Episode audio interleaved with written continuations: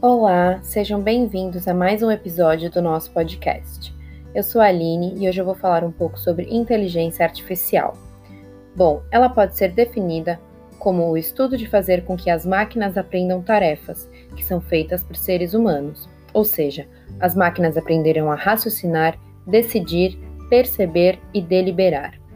Na área da saúde, a inteligência artificial nos ajuda a correlacionar os conhecimentos profissionais com a ciência da computação. Na radiologia, a inteligência artificial irá auxiliar na acurácia diagnóstica, mas é importante ressaltar que ela não irá acabar com os empregos e somente auxiliá-los. Sua aplicação nessa área vai acontecer por meio do machine learning, que é um segmento que reconhece padrões e gera conexões a partir de algoritmos e big data. A máquina aprende a realizar um trabalho inteligente sem a ajuda humana, mas ela não tem a capacidade de análise, apenas trabalha com padrões e contrastes.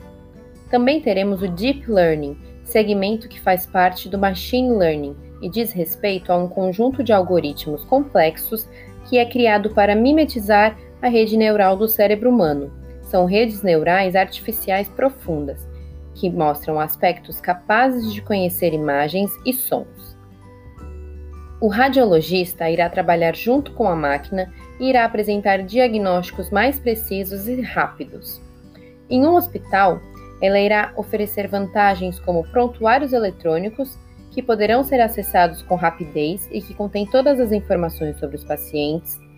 Também ocorrerão as notificações em tempos reais, que vão melhorar a qualidade do atendimento, é, a associação de sintomas, onde um tratamento pode ocorrer de forma mais rápida devido à inteligência artificial ter nos mostrado as possíveis doenças que o paciente pode ter com base em seu prontuário e estilo de vida.